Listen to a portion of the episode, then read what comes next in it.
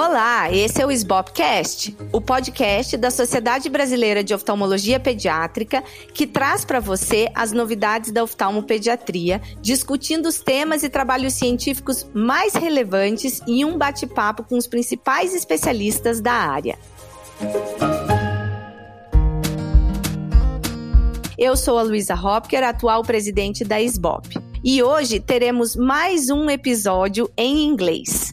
A nossa convidada super especial é a doutora Virginia Utz. So now I will present you, Dr. Virginia Utz. Uh, she is an associate professor of pediatric ophthalmology at the Cincinnati Children's Hospital Center in Cincinnati, Ohio, and she specializes in pediatric ophthalmology and childhood uveitis. And so I would like to thank Dr. Virginia to be here uh, with us today. And we will discuss the Brazilian guideline on monitoring and treating of uh, juvenile idiopathic arthritis associated uveitis. Thank you. Thank you so much, Luísa. Uh, it's truly a wonderful opportunity to participate in, in this podcast and uh, to review and discuss uh, the Brazilian evidence-based practice guidelines. I was really impressed by how comprehensive and thoughtful the guidelines are. Um, over the years, several guidelines for JIA-associated uveitis have developed in the U.S.,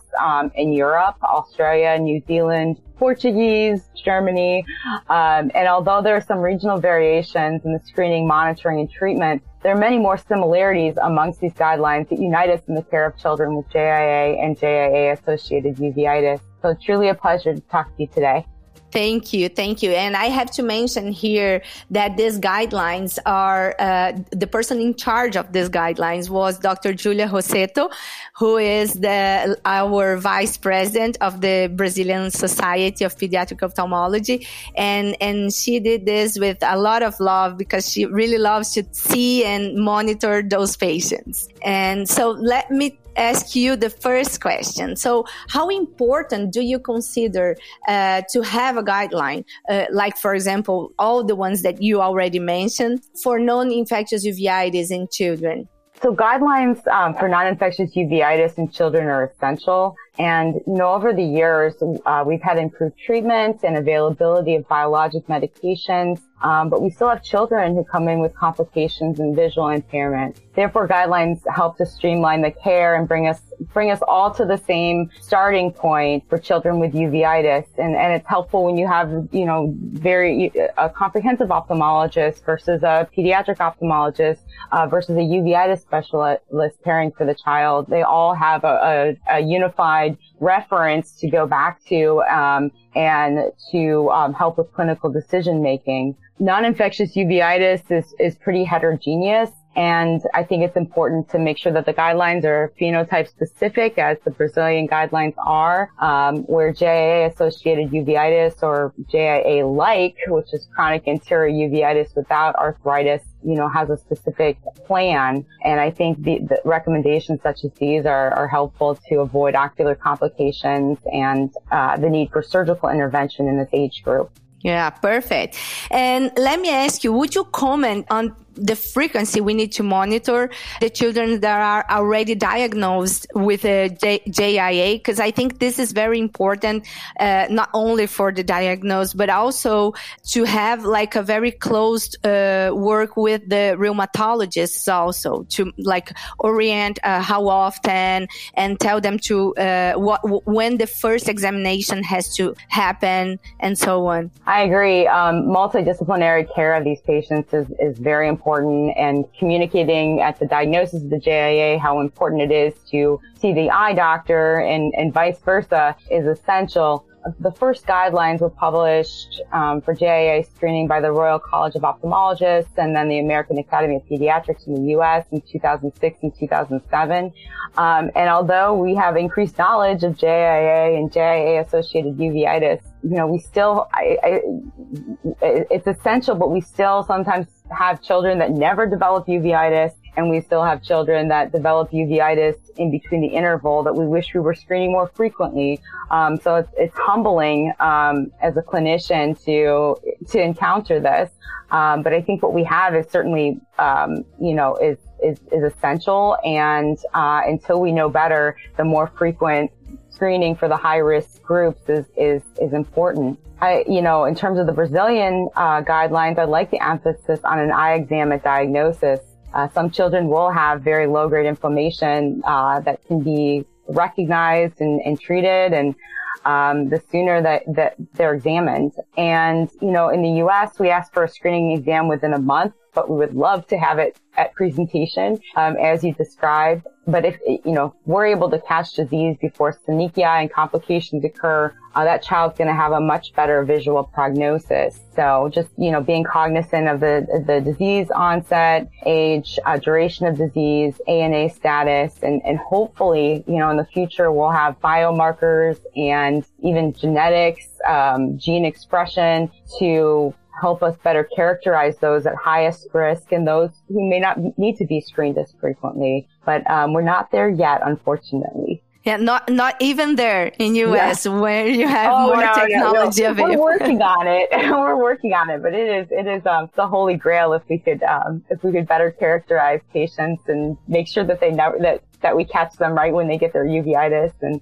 not overscreen. Yeah. Exactly. And not uh, uh, like overload the, the, the, the, ophthalmologist with like an, right. uh, uh with uh, exams that are actually not, not exactly needed for those that are in low risk, right? Exactly. I mean, it, it's, uh, and then another nuance with the screening guidelines is you have some kids with JIA who are started on immunosuppressive medication like methotrexate or adalimumab, which we know treats uveitis. And so, you know, do we need to modify our screening regimen for those patients? Can they be screened less frequently? We really don't know. So we err on the side of caution and continue to follow the, the screening paradigm. And then it can also throw us off a little bit with we're talking about, you know, disease duration. So if, if your patient for example, has JIA for four or five years, you know, four to five years without having a uveitis presentation while on treatment, they're still technically at risk for manifesting disease once you stop the immunosuppression for the JIA.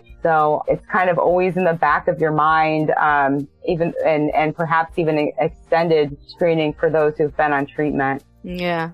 And do you have uh, just uh, like a side question? Uh, do you have um, any like delay whenever you you like, for example, prescribe a for example, for your patients? And do they have like any hard time in getting that medication? And then you like keep the screening uh, a little more frequent until you know that they are on the control of the disease. Uh, do you have anything like that for like some specific group of patients? Or whenever you like prescribe together with like the rheumatologist, you know that they're going to get it right in a way.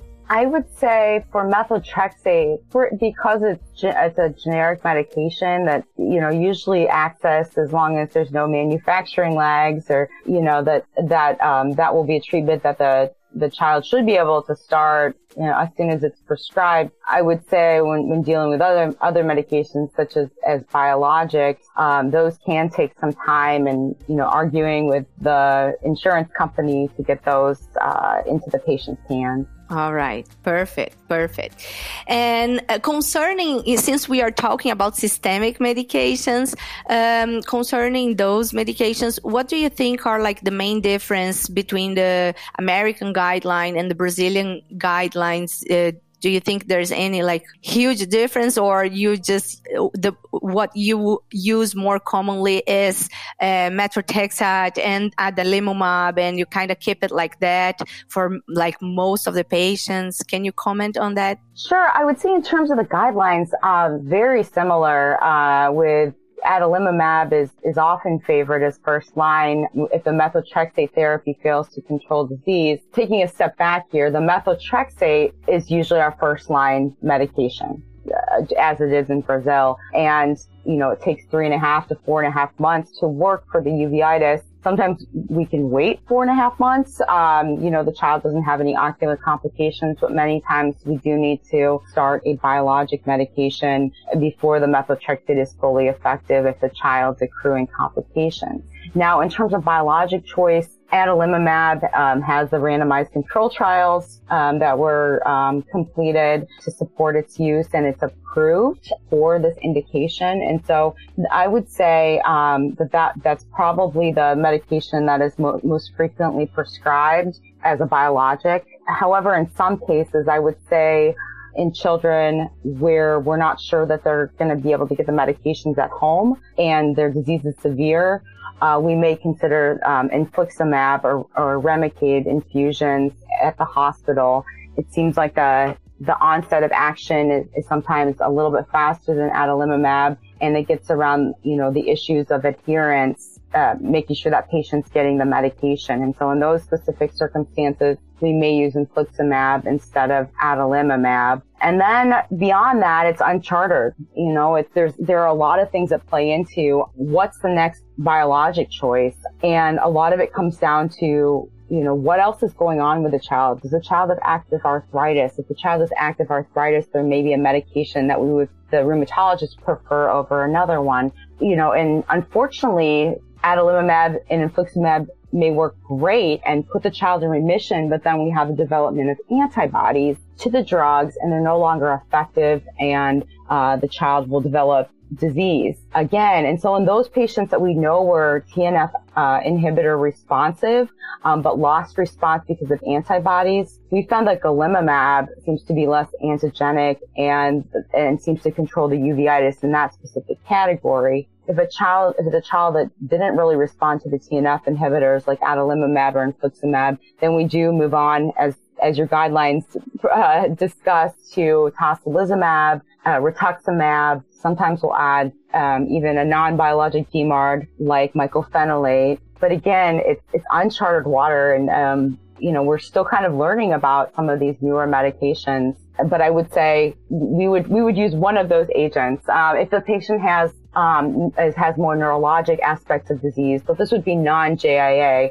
I, um, that would make us favor rituximab or tocilizumab. So a little bit outside the JIA spectrum, but those are the kind of the decisions that the decision making process in terms of that next biologic. Sure, sure. Yeah, great, great. I love that all those comments because the like all the rheumatology pediatrics uh, they they have to be there also, right, to make the best decision for the patient with you probably, right? And and here is the same. So you have to consider the other systemic things that are going on, right? I am so thankful for my rheumatology colleagues. Um, it is definitely a team approach. And, and also uh, the other thing I'd mention is sometimes we don't know the dosing, the correct dosing for uveitis. We know that uveitis sometimes takes a higher dose or more frequent to control disease through that blood-eye barrier. But for some of these medications, you know, for example, uh, you know, tocilizumab, what, what if it's given subcutaneously every week in a, in a larger, you know, in a larger child? Would that be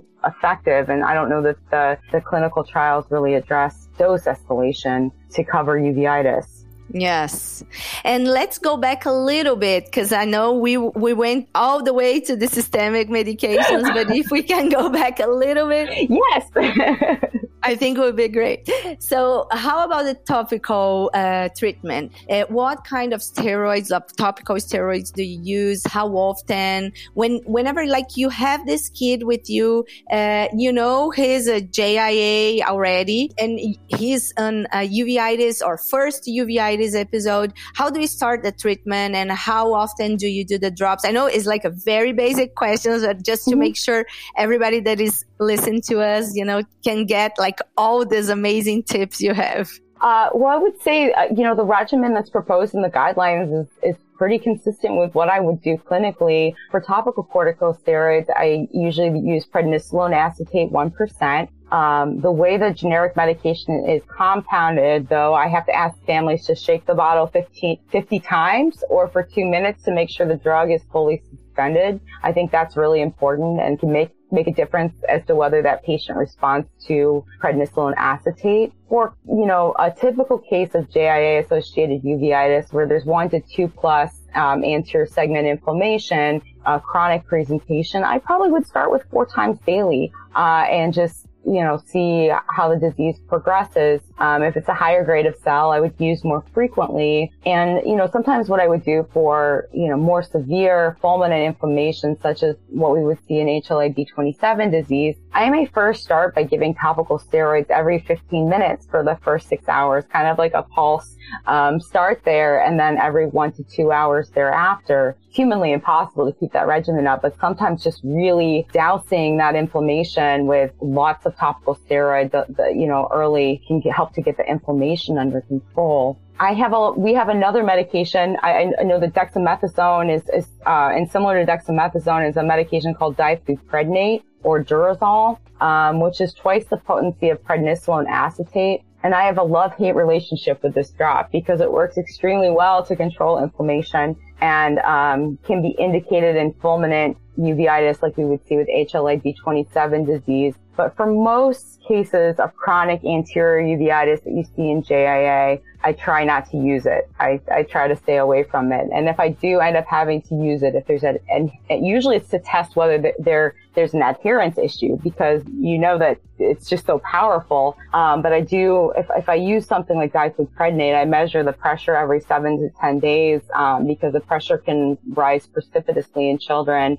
And I try to avoid it. But, um, if, you know, if, if I'm in a pinch and I would say that, uh, similarly, dexamethasone is probably not as potent as but similar, you know, when you're trying to test for whether that patient is adherent to the prednisolone acetate and they, you give them something stronger, um, just monitoring the, the pressure, um, carefully is important. Um, and then you asked about, uh, mydriatics. Um, so I do use, um, I use tropicamide. Uh, that's actually not what I would have ex- the most common, um, I would say that most patients who are already diagnosed with uveitis and sent to see me are on cyclopentolate or atropine, but I prefer tropicamide because then you have some movement of the iris if you're using it three times a day, and so that you don't get the iris isn't stuck in the dilated form, and it's not stuck in the you know um, in the constricted form. Um, you get you still get iris movement, so I, I really like tropicamide for um, three times a day for uveitis. Um, if they're on cyclopentolate and they've already purchased the eye drop, I may keep them on it. Um, but I, I, do try to stay away from atropine. And how, like, how often do you see those patients? Like, for example, this guy that came to your uh, office, you initiated uh, with steroids and uh, tropicamide, and then how often do you see, like, initially, like every week, uh, or what's the interval of your visits? I would say early in the disease process, I would probably, and, and, it's a new diagnosis, there's a whole educational component that goes into it. And so I may start with weekly appointments and then gradually spread the, spread out the appointments. If the inflammation is pretty mild though, 0.5 plus or 1 plus, then I would stretch it out a little bit more, maybe two weeks, three weeks. And if it's a patient that I've been monitoring for a long time on the diagnosis with a flare, not a newly diagnosed patient, then I, you know, I'd probably follow, you know, every three to four weeks. Hard question to answer because, you know, it really depends on how the eye looks. What are their complications? Do they have high, you know, do they have a history of ocular hypertension? Are they presenting with high pressures? Um, if the eye has a lot of synechiae, um, hypotenuse, you know, really bad disease, I'm going to watch them very, very carefully. Yeah, sure. And, and that's the things that are not on the guidelines, right? Those right. Are... but, but the nice thing about the guidelines is they give you, they give you space. They say this is the, you should at least see them this period, but you have the space to decide if you want to see them sooner than that. But I think the most important thing is that um, we don't say, "Hey, here's your pred acetate. We'll see you in a couple of months." I think the the nice thing about the guidelines is that you know it it tells you this is at least how often you can see the patient. And if you want to see them more often than that, it gives you the space to make that clinical decision. Yeah, great. And let me ask you another thing. When when do you decide to escalate? For example, for methotrexate, uh, like uh, if you have you are in one episode that is not responding, or how often, like how many episodes of uveitis do you then decide to escalate? In terms of escalating to methotrexate, if the patient has a lot of complications, vision threatening complications on presentation, or arthritis is also active, um, then we would just go ahead and start methotrexate, preferably subcutaneously, and then wait, you know, to see if, if we were able, able to successfully taper the steroids, if we were not getting any additional complications. You know, we would love to be able to wait and see if methotrexate will do the job. Um, but so many times that's not the case. We have high pressures and then that we're trying frantically to medically manage. Um, and then we just need to escalate to another medication, uh, you know, add a biologic and we don't, we're unable to wait for the full effect of methotrexate. So I would say it, it varies. Um, I would say three to four months would be wonderful. We could really see if the methotrexate was going to be effective, but often we don't have the luxury of that just because the disease is severe enough or the complications are occurring that we need to escalate, add something to the methotrexate sooner. Sure. Great, thank you. That was very good. and let me ask you uh, like one last question. What do you think about like working together, uh, like concerning those guidelines and uh, like trying to see what those guidelines have in common and what they don't, and how like maybe other countries that don't have the access to like for example biologic drugs mm-hmm. they could be helped with like a guideline what what do you think about that well i think that would be a wonderful idea i'd love to see a, an international we've got international guidelines for JIA, juvenile idiopathic arthritis. It would be neat to have uh, guidelines with representation all over the world with flexibility for specific circumstances um, in terms of escalation of treatment, in terms of what what is what um, uh, the specific country has access to. Um, as bio, biosimilars are becoming um, more mainstay, I think that will eventually expand access to biologic medication. And then I also think also knowing what infectious diseases are endemic or important. That might change what biologic, if you have a lot of t- tuberculosis, you may um, be wary of, of the TNF inhibitors, and so that has to be taken into account too. But I think it would be wonderful to to bring uveitis specialists, pediatric ophthalmologists, rheumatologists, everyone who cares about about these children. And um, I, I think there's going to be more that that we unite on with some with some regional specific nuances. But I think that would be a, a fantastic um, endeavor. Great, yeah, and I think we we have started that talking about the American and Brazilian guidelines here. So I think this was very, very nice. Thank you so much, Virginia Utz, for being here with us. It was a, such a wonderful conversation and you enlightened us a lot with all your knowledge on uh, uveitis. I really would like to thank you. Well, thank you so much for having me today. It was truly a pleasure and an honor to talk with you. And I'm very passionate about this topic and hope some things were useful. Oh, yeah. I really appreciate the, the opportunity and um, I hope we get to work more together.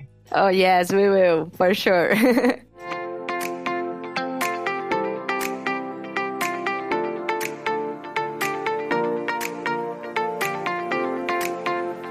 Hoje eu conversei com a doutora Virginia Utz. E se você gostou, compartilhe com seus amigos e colegas. Lembre-se que estamos nas principais plataformas de áudio: Spotify, Apple Podcasts, Deezer, Google Podcasts e Amazon Music. Esse foi o SBOPcast.